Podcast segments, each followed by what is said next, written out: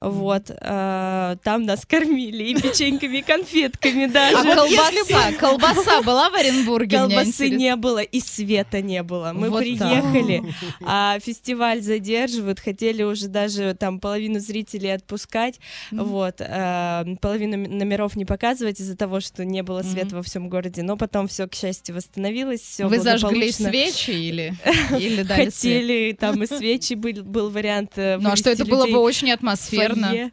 Да. Кто-нибудь, кто-нибудь включил бы на телефоне Энигму, вы бы подожгли свечи, и, по-моему, все сложилось бы. Новое видение у Ковчега 8, Да. по-моему, тоже неплохо. А у вас, э, кстати, не требуется режиссер в театр вам? А, ну, у нас есть замечательный худрук. Ага. Вот, но вообще мы всегда рады новым режиссерам.